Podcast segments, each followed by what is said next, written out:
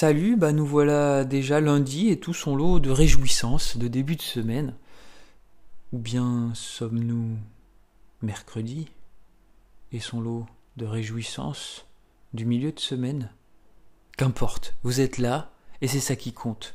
Aujourd'hui, en tout cas, dans cet épisode, nous allons parler de Kundalini, ce qui est caché dans une grotte Kundalini, aussi appelé Kundalini Shakti, c'est une énergie latente qui repose à la base de notre colonne vertébrale, dans le chakra appelé Muladhara, au niveau du coccyx périnée. Kundalini est représenté par un serpent qui s'enroule autour d'un lingam noir. Alors le lingam, c'est euh, un œuf, c'est comme un œuf.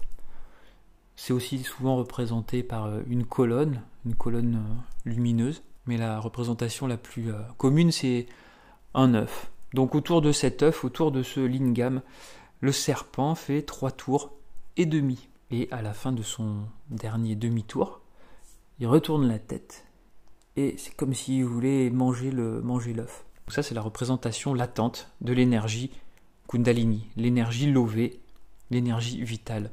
Elle est lovée parce qu'elle est encore pas libérée par le serpent qui la maintient en bas. Et donc tout le travail du yoga, c'est de réveiller ce serpent pour qu'il libère l'énergie. Lorsque le corps et, ses canaux énergétiques sont bien réveillés ou activés, le, serpent il redresse la tête et il commence à monter dans la colonne. La plupart des techniques qu'on voit, nous, en yoga, en tout cas avec, moi, ils servent à activer tout le réseau de canaux énergétiques qu'on appelle les nadis et à réveiller gentiment notre serpent qui dort.